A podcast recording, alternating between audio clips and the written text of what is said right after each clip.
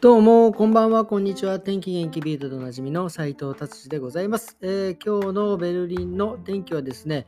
えー、ちょっと寒かったですね。1度、2度をうろうろする感じでですね、えー、風もちょっと吹いてですね、雪もね、若干違う。なんかここのとこちょこちょいちょい雪、まあ積もりはしないですけどね、なんか横殴りのような。えー、雪が降ってちょっと寒い感じでございます、えー、それではですね、ビルド気になる記事いってみたいと思います。今日はですね、一発目、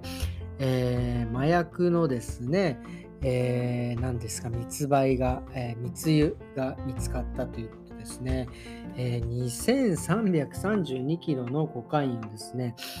えハンブルグの港で、え見つかったということですね。これは。これはすごいですね。こんこれって1億、1億9000万ユーロらしいんですけど、もうもはやよくわかんないですよね。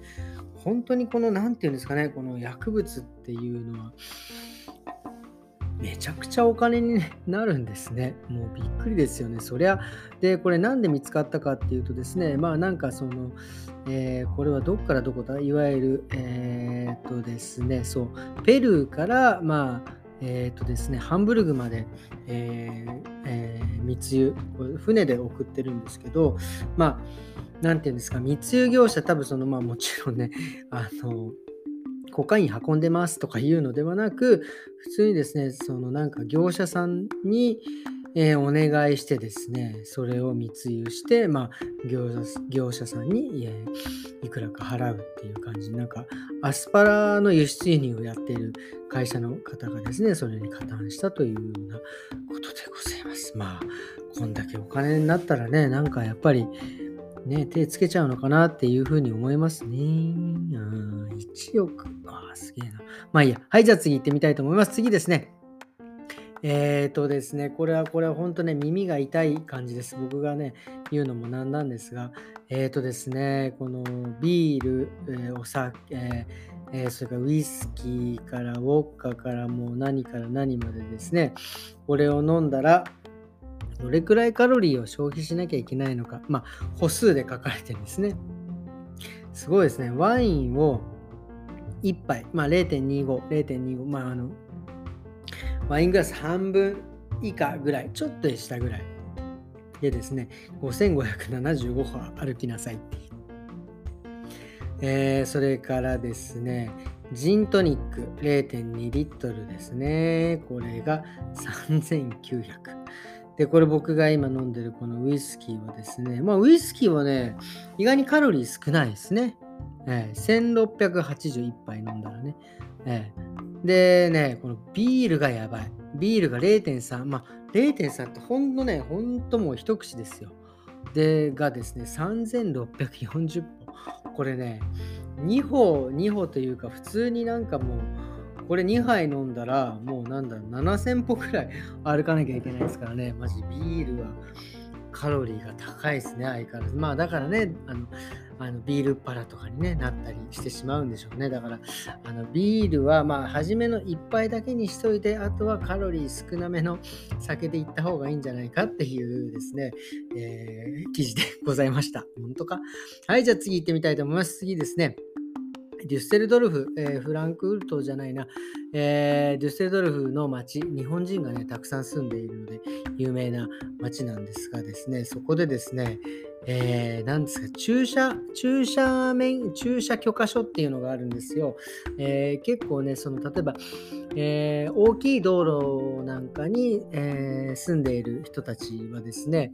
え、そこ、そこの車を、え止めるためにですね、普通はその例えば1時間1ユーロとか払わなきゃいけないんですけど、そこに住んでる人はですね、まあ、特別に年間で例えばベルリンの僕のところだとま30ユーロを年間払えば、まあ、その証明書もらって、その何、1時間1ユーロのお金払わなくてもいいよっていうのがあるんですよね。で、まあそれがですね、まあ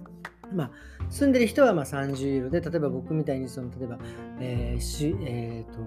なんていうんですか、ゲベアベ、商売として借りてる人はま年間で90ユーロぐらいな感じで決まってるんですが、それがね、デュッセルドルフがね、もうなんかとてつもないことしました。普通それこそ30ユーロなのを最大360ユーロに上昇したっていうの30 360ユーロの値上げってこれとてつもこんな値上げありますか？本当に。これまあ市長さんから言わせるとまあ要は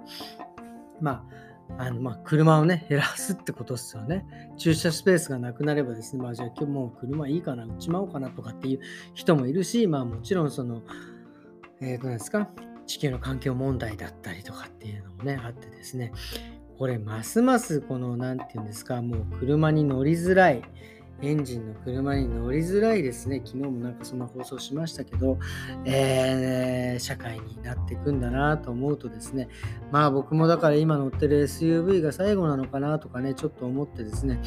ちょっとまあ悲しい感じになりますね。まあでも地球がね、そういう風になってるんだったら、まあ、まあ地球というかね、社会がそういう風になってるのもね、仕方ないですよね。はい。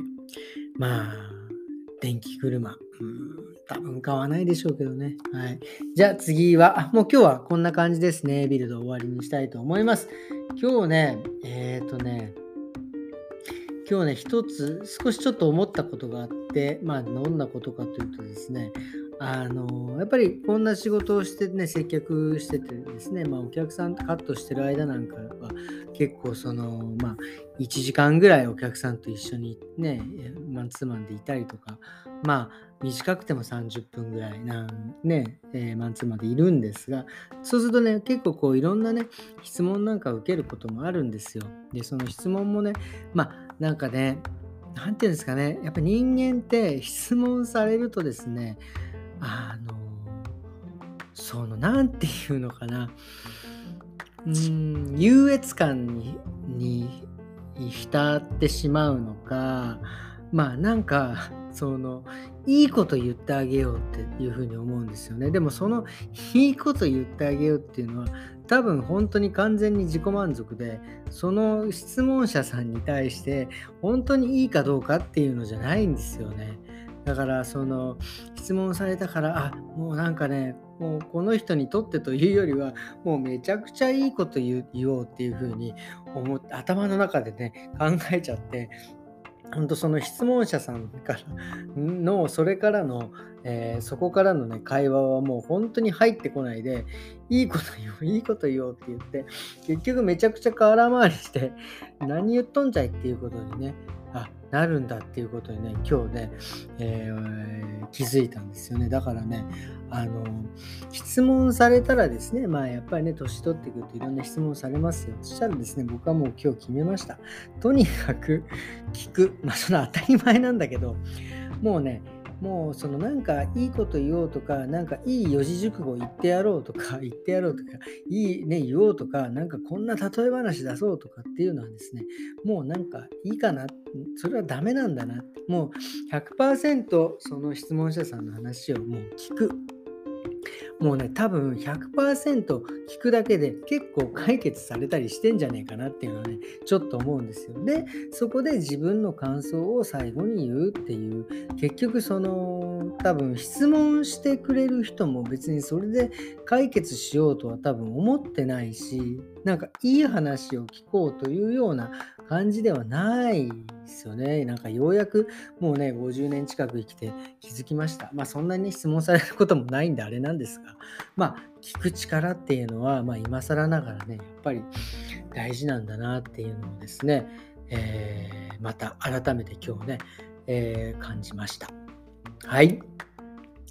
ということで、今日はこんな感じで終わりにしたいと思います。えー、明日はですね、ベルリンはね、えー、フラウエンタークって言ってこう全、えー、女性の日でね、えベルリンお休みなんですね。明日はですね、まあ、ゆっくりまた過ごしていきたいなと思います。それではまた明日。さよなら。